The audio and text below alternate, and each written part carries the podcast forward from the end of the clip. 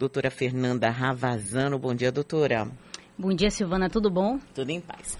Doutora, eu sempre achei uma excrescência esse instituto, não vou negar para a senhora. Estranho, né? É, porque, para mim, apesar de saber que né, legalmente isso não seria viável, mas eu sempre acreditei que quem tem a oportunidade, quem consegue chegar numa universidade, tem essa oportunidade, consegue terminar uma faculdade que também é muito, muito difícil, né? Difícil para entrar e é difícil para você sair, que acaba tendo uma responsabilidade social maior, porque óbvio que em princípio, pelo menos academicamente falando, tem mais conhecimento. Mas por que, que esse instituto funcionava até hoje, doutora? É, na verdade, Silvana, esse instituto, ele é bem antigo, né? Primeiro, bom dia, né? Não cumprimentei, bom me dia. perdoem, não cumprimentei vocês, eu. ouvintes. não, tranquilo, eu que cheguei aqui um pouquinho atrasada, peço perdão. É, então, Silvana, na verdade, esse estudo é bem antigo mesmo, né? Ele estava previsto, está previsto, né, na verdade, no, no Código de Processo Penal de 41, né? Nosso Código de Processo Penal, assim como nosso Código Penal, são de 41. Então, são realmente codificações bem antigas. Né? E o que acontece? A nossa Constituição Federal de 88 não traz nenhum tipo certo de previsão nesse sentido. Então, o que aconteceu? O Supremo agora julgou, né, semana passada, no dia 31, na sexta-feira, que foi né, o resultado final, unanimidade, entendeu que a Constituição Federal não recepcionou esse artigo 295, inciso 7, que é especificamente você está perguntando, que uhum. é com uhum. relação à prisão né, especial para quem tem nível superior. Né? E eu concordo com você com relação à, responsabilidade social maior de quem tem nível superior, porque a gente sabe que a população carcerária ela é feita esmagadoramente né, de pessoas que são pobres, que não tiveram justamente a oportunidade de acessar né, o ensino superior. Né? Tanto que a, o Infopem né, aponta mais ou menos, né, digo mais ou menos porque os dados são de 2019, 2020, que menos de 2% da população carcerária possui nível superior. Né? Então é muito pouco. A gente tem aí um, um, uma, uma gama enorme de analfabetos, pessoas ou apenas com nível primário, né, com ensino fundamental, melhor dizendo, pouquíssimas com ensino médio superior menos de 2%, ou seja, minoria da minoria da população. Mas, de fato, estava previsto na Constituição, por isso que o Supremo Tribunal Federal julgou, provocado pela PGR, que não era constitucional. Na verdade, ele não foi recepcionado pela Constituição Federal, uhum. essa previsão. Agora, quando a gente fala assim, é, tinha uma prisão especial, tinha direito à prisão especial. Que prisão especial é essa, doutora? Pronto, perfeita pergunta. Na verdade, a prisão especial, primeiro, como está previsto no Código de Processo Penal, é apenas para preso provisório. Então, aquele que ainda está respondendo ao processo. Uhum. Não é quem foi definitivamente condenado. Uhum. Aí, definitivamente condenado é outra categoria que está prevista na Lei de Execuções Penais. No CPP, por exemplo, nível superior não estava previsto na Lei de Execução Penal.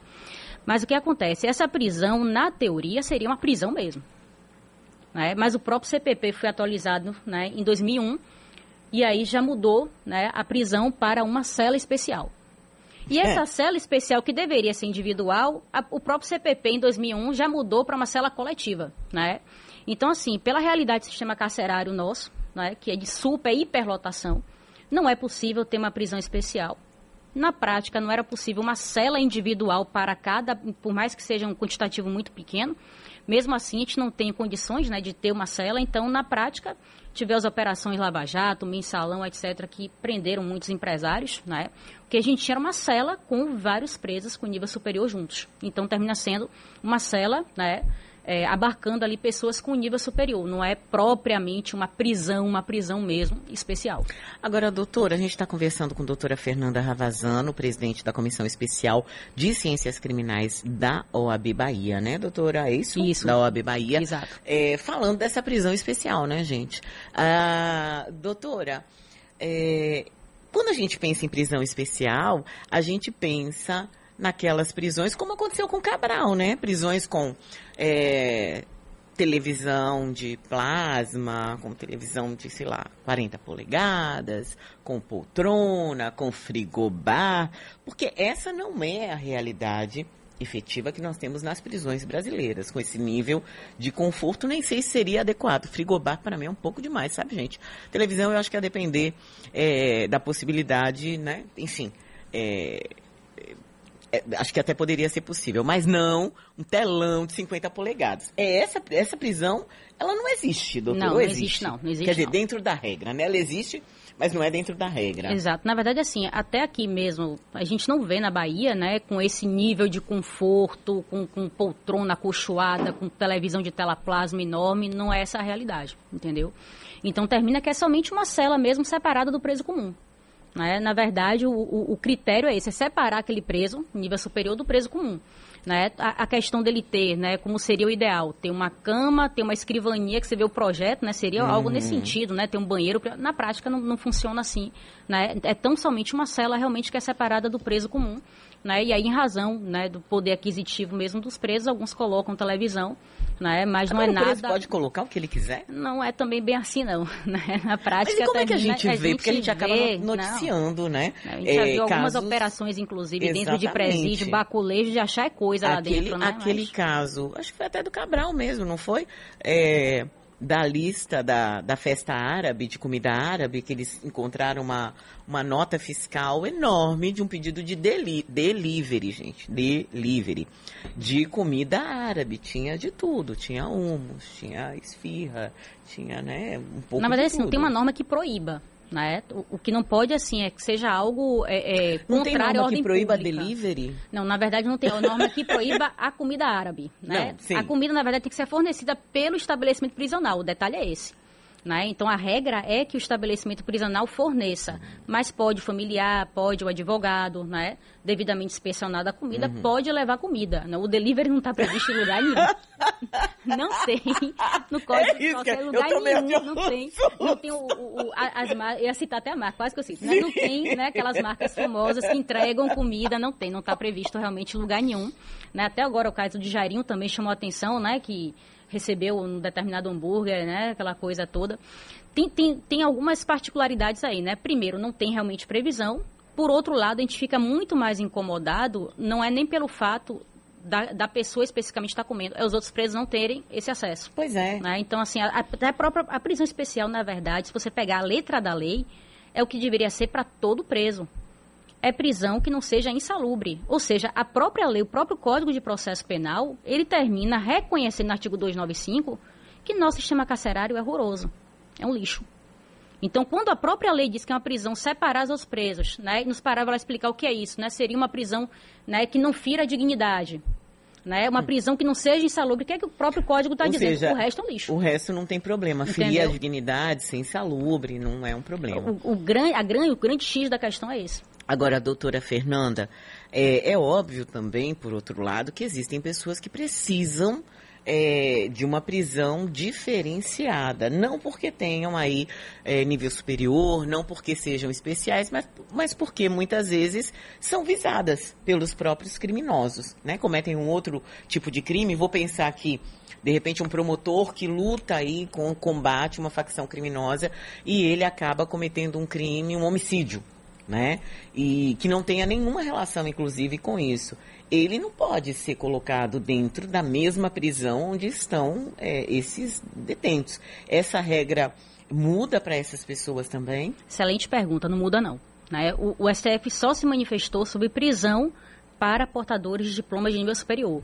Então, promotor, juiz, advogado, né, defensor público, é, policial militar, policial civil, né, ministros de Estado, deputados, etc., continuam tendo direito, certo, a essa prisão especial, né, a, a parte de advogado, promotor, juiz, a gente chama de sala de Estado maior, né, é, continua essa previsão, tanto no próprio CPP como nas legislações específicas. E um detalhe interessante é que na lei de execuções penais, os funcionários da justiça criminal têm direito a manter esse mesmo tipo de prisão, mesmo que condenados definitivamente, justamente em razão da segurança. Então, para essas pessoas né, que estão lidando com o processo criminal, eh, a própria LEP, a própria Lei de Execuções Penais, prevê não só no processo cautelar, na prisão eh, preventiva, né, provisória, aquela que ela está aguardando ainda o processo se desenvolver. Mas mesmo condenada definitivamente em razão da segurança, essas pessoas, ainda assim, elas terminam tendo direito de se manter em prisão especial. Doutora, me corrija se eu estiver equivocada. A sensação que eu tenho aí como né, repórter que fui, mas nunca fiz reportagem policial aqui em Salvador, especificamente fiz em São Paulo, é, e acompanhando, né, sendo operária da notícia nesse, nessas décadas todas, a sensação que eu tenho é que a prisão antes da sentença, a, o local prisão é muito mais caótico do que depois que a pessoa é sentenciada. A sensação que eu tenho ao ouvir um preso que está ali numa, numa cadeia, digamos assim, e aquele que vai realmente para a penitenciária cumprir a pena, é de que quem vai, quando você chega aí para a penitenciária, quando você é detido após a sua sentença tal, você vive uma vida menos indigna, porque eu acho o sistema carcerário também o fim. É, isso é verdade? Eu estou errada? Como é que funciona Na isso, verdade, ele é indigno em todos os momentos. Né? O, o sistema carcerário é, é a pior coisa que você pode pensar no Brasil, principalmente, é a pior coisa que você possa imaginar. Quando ele é preso provisório, é pior porque sequer se tem qualquer definição da culpa dele. A pessoa é inocente até que se prove que é culpado, em definitivo. Então, é, é, mais afrontoso ainda porque a gente cansa de ver inúmeros Ele casos. Pode ser inocente, Exatamente. Né? E um dia que você cumpra na cadeia, sendo inocente, ninguém devolve sendo condenado, ninguém vai devolver, né? É. Mas foi condenado, você está cumprindo por ter praticado um crime, né? Mas sendo inocente, pior ainda. Então, assim, o, o sistema carcerário, ele é péssimo, ele é terrível, termina sendo mais terrível para o preso provisório justamente pelo estado de inocência e a condição carcerária é péssima. Você pode ir para a cadeia pública, pode ir para o centro de, de, observação penal, pode ir para a penitenciária Lemos Brito, né? nossa famosa PLB, que já é de preso condenado mesmo definitivo né, que a situação do, do sistema é péssima. Né, é, não, não, tem nem como você brincar de falar de ressocialização no sistema nosso brasileiro. Né, mas é, é, para o cautelar é igualmente ruim com um, um atrativo né, mais maldoso, né, que é justamente a pessoa ter ali a, a, o seu estado, não é nem presunção de inocência, é estado de inocência, é você inocente até que definitivamente te condenem a uma pena. Como estudiosa desse segmento, doutor, existe algum sistema carcerário no mundo que seja adequado, propício para a ressocialização? Acho que Barcelona, né, a gente está acompanhando agora as discussões né, com relação ao Daniel Alves, né, a, a prisão, por exemplo, que ele está é uma prisão que tem quadra de futebol, ele está sozinho em uma cela, né, é, com cama, com uma escrivania, com banheiro privado, né, tem, tem piscina, então, assim, na Holanda, por exemplo, na Dinamarca, na Finlândia, né, nesses países né, mais, mais economicamente é, é, mais bem estruturados e socialmente também. Né? Bora falar, doutora, de alguém, de algum país mais parecido com o nosso? Porque a senhora também foi longe, assim, né? Num nível é, distante da nossa realidade socioeconômica, né? Tem algum país com um pouquinho da cara do Brasil com uma, ainda com uma sociedade com uma série de problemas socioeconômicos, as pessoas passam fome aqui, né? Então, quando a gente pensa num presídio com uma piscina, a gente diz quantas escolas com piscina, pois é. né? A gente Não, tem, a, a né? cadeia é o É- reflexo é- da sociedade. É isso, é. A gente tem algum país assim que tem que Não, assim, o que, que eu tenha Brasil, visitado, que- né, que eu tenha visto realmente, é, fui no Chile, no Uruguai, é, e é próximo, não é tão ruim quanto aqui, né, mas eu também não conheci tudo, Uhum. né, eu fui aquilo fazendo curso, né, de processo penal, de reformas de pro- processo penal na América Latina, né, cheguei a visitar algumas unidades, né, mas era mais até de, de cadeia, na verdade, de detenção mesmo, né, de preso provisório, não definitivo, e era menos pior, mas também não era boa, não Como é que a gente muda isso, doutora? mudando aí, aí aquela aquela aquela velha velha velho discurso tópico mudando a sociedade que assim é, a gente está falando dessa questão da, da prisão de nível superior mas ninguém está salvo de cometer um crime né? A gente nunca Sim. sabe o dia de amanhã né? Às vezes até a gente já cometeu crime sem saber né? Enfim ainda mais crimes graves né? Ninguém o ser humano ele é emotivo né? A gente não tem esse controle da natureza. Mas a- a- o pior de tudo é que no estado que a gente se encontra, que o próprio Supremo declarou estado de coisas inconstitucional, né, o Supremo declarou em 2015, na DPF 347, é justamente essa vulneração né, é, massiva de direitos humanos. Então, o caos inteiro do país não é só o sistema carcerário, não, mas o pior, né, que o Supremo declarou é o sistema carcerário. Então, a gente é, é, percebe justamente esse momento nosso, não é atual, né, de- desde que eu me entendo viva, que o sistema carcerário é terrível, e ele só piora ano após ano. A gente está vendo agora a reclamação ilegítima, né, muito legítima, da- das pessoas que estão presas pelo, pela tentativa de, de golpe, enfim, 8 de janeiro, reclamando das condições da papuda, que são péssimas, né? E eu vi muita gente dizendo, ah, vai conhecer a, a PLB, vai conhecer Bangu, né? Não é porque um sistema é péssimo que eu vou ter que legitimar um outro sistema. Mas a Papuda, em comparação ao resto, é muito melhor. Quer dizer, é muito menos terrível. Né? Talvez, doutora, a gente ainda viva muito perto da barbárie, né? Dificilmente a gente quer é, justiça, o que a gente quer é vingança. Eu sempre digo que é, é, bastante compreensível que a família da vítima, efetivamente, do vitimado, queira a vingança, porque nós somos Sim, humanos. Mas que nós, como sociedade, a gente precisa querer justiça, né? E a justiça não está num sistema carcerário para ninguém que seja indigno, que seja, né? Que, enfim. É, quero agradecer aqui, doutora Fernanda, tinha mil coisas para falar com a senhora. Por que, que a senhora se atrasou, doutora? Queria falar dessa, dessa história, dessa negociação criminal, que assim, as pessoas confundem. Vou, vou aproveitar aqui só, só. Gente, a doutora Fernanda Ravazano, ela que é presidente da Comissão Especial de Ciências Criminais da OAB, e estamos falando o quê, né? De crime, de justiça. E eu queria conversar um pouquinho com a senhora, doutora, sobre é, negociações nesse segmento. É possível você praticar um crime e não ser preso e ter uma, enfim, é, a, a oferecer algum tipo de restauração para a pessoa que foi a vítima daquele seu crime? É porque quando a gente fala com, sobre crime, normalmente nossa audiência pensa logo em crimes violentos. Uhum. Mas nem todo crime é violento, Sim. né? É possível. É. Na verdade, a gente tem alguns institutos, né? Colaboração premiada, por exemplo, né? Que pode ser firmada, mas aí envolve crime organizado, né?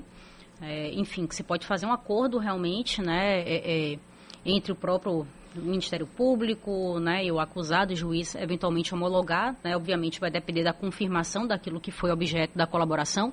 E tem pode, que sim. ter confirmado, porque muitas vezes também a gente tem denúncia, né, é, numa delação premiada e fica todo mundo, nossa, a doutora Fernanda fez isso.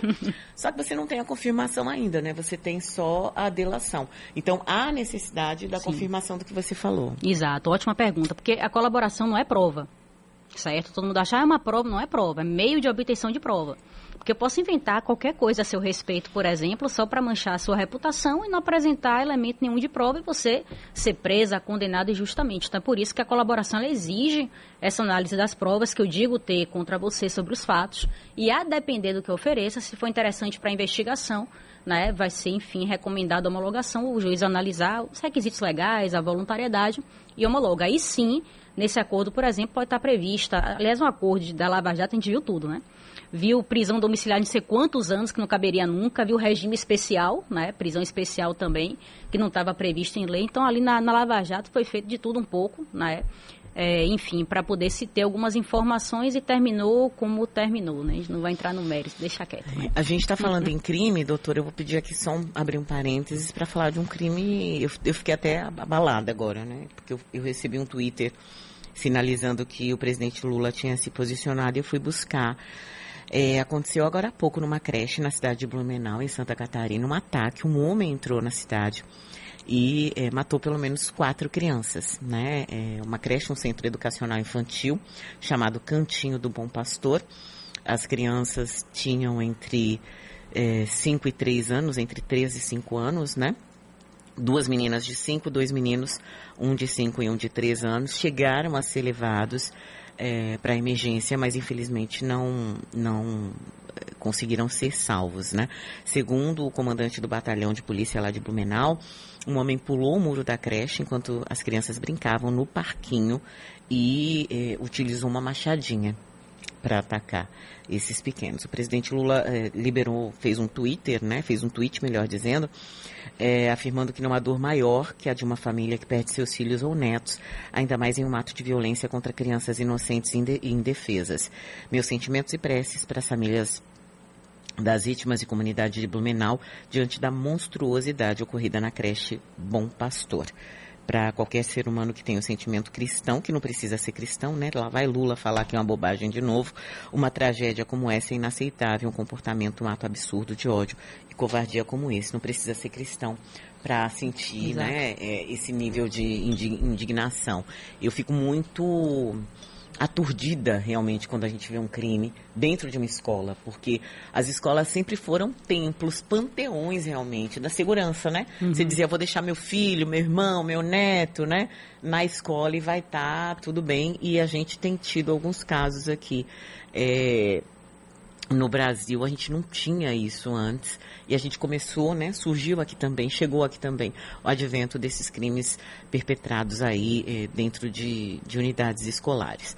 Voltando aqui, doutora, para além da, da delação premiada, existe algum outro instrumento que permita uma negociação nessa área?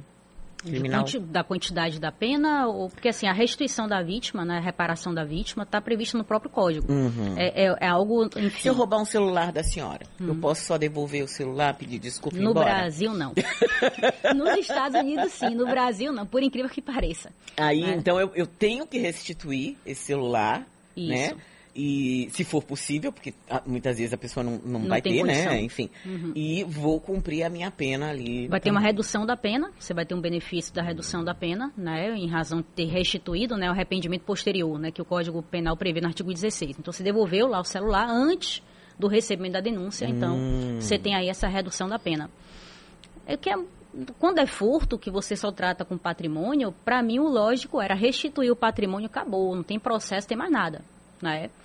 Mas no, o Código Penal brasileiro realmente não trata dessa forma. Mudou até a lei com relação a estelionato. Né? Estelionato agora é depende da vítima querer que ele seja processado, mas o furto, por exemplo, não. Hum. Roubo é um crime grave, roubo é, tem violência. Então, mas... o estelionato, o que caracteriza o estelionato, doutor? Quando você engana a pessoa, ludibria a pessoa, e ela só te entrega aquela coisa porque ela está enganada. Ela foi fraudada ali, foi... Você tem um ardil, né? Você joga aquela conversa, engana mesmo, né? É o uhum. famoso 171. Quando a gente uhum. vê, ah, fulano é um 71. Né? Enganou a vítima e a vítima só entregou o bem porque ela estava ali em erro. Se ela soubesse, não te entregue. E nesse caso específico, se você devolver a quantia, o bem... Pedir desculpas e a vítima está satisfeita vítima com aquilo... achar que ok, deixa para lá. Ok, deixa para tá lá. tudo certo. Mas o furto não. Né? E geralmente até classe social do furto, via de regra, quem precisa... É do dinheiro. O estelionatário, normalmente, ele tem um outro, tem, um, tem um outro posição, patamar, né? né? Até para dentro da, do, da sociedade que a gente vive, você confiar naquele outro e ser é, enganado por ele, normalmente. Mas, enfim, ficaria horas aqui, doutora, é uma paixão da minha vida. Fernanda Ravazano, presidente da Comissão Especial de Ciências Criminais da OAB, muito obrigada, viu, doutora? Bom obrigada dia. pelo convite, contem sempre comigo. Bom dia.